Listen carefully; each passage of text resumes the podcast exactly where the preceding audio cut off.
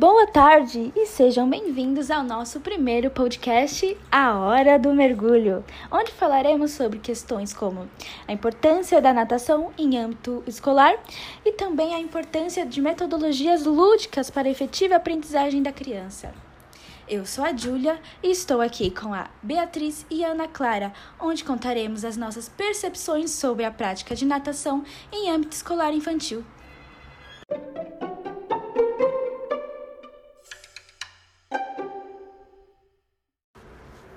Como sabemos e vivenciamos, o esporte surge durante a infância como um grande aliado de metodologias de aprendizagem infantil, porque desenvolve o seu indivíduo em sua integralidade, bem como trabalha valências físicas, coordenação motora, noção de espaço e outros diversos benefícios.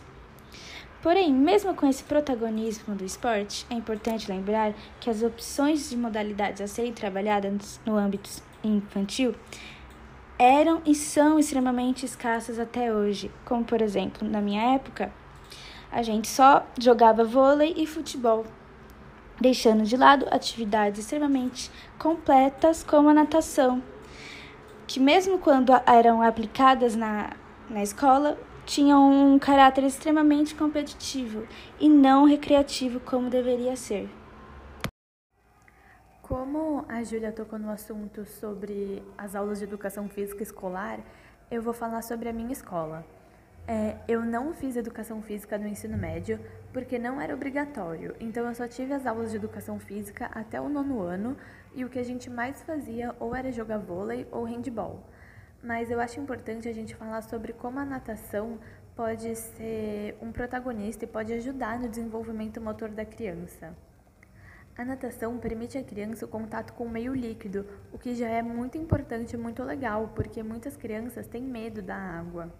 E além disso, a modalidade da natação não tem como objetivo somente o ensino das habilidades motoras, mas sim através de jogos, experiências, brincadeiras lúdicas, trazer autonomia para o movimento da criança dentro da água.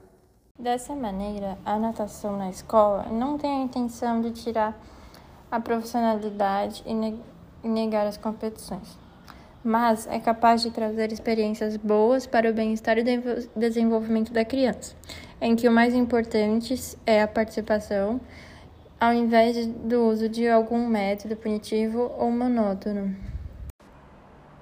Como estamos falando da natação, nada mais justo do que contarmos para vocês sobre as nossas vivências em relação a essa prática. Eu, particularmente, não tive nenhum contato com a natação no meu âmbito escolar infantil e nem das demais fases de educação básica. Tive apenas meu contato mais aprofundado e técnico durante a minha graduação. Antes disso, a minha percepção sobre a importância da atividade física, como a natação, eram extremamente limitadas.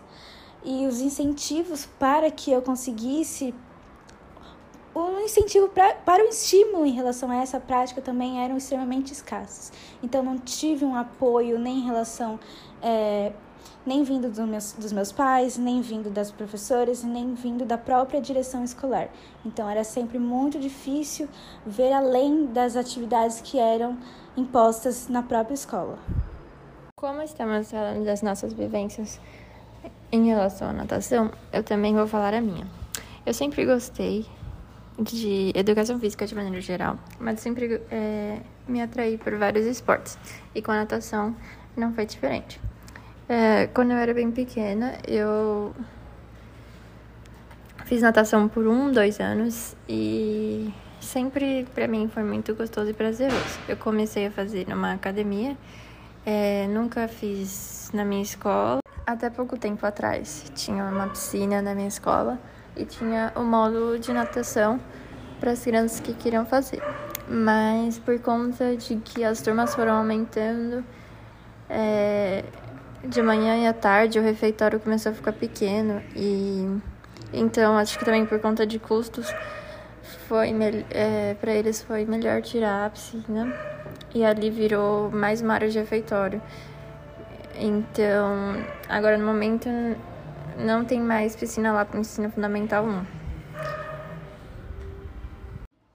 Isso mostra como que às vezes a natação vem perdendo um pouco espaço, é, porque é custo para manter e cuidar e instalar também.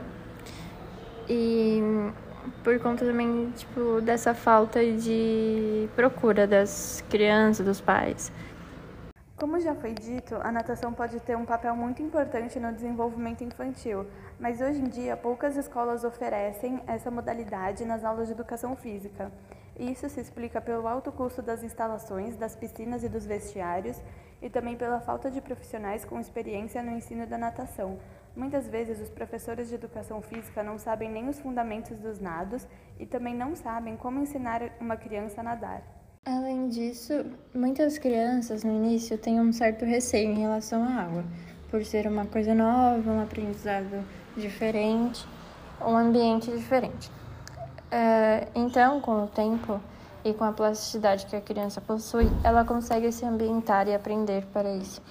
E para isso é importante que os primeiros momentos na água sejam livres para que ela possa conseguir se expressar e se entender e prazerosos também para ter uma para ter uma lembrança boa para não criar novos traumas.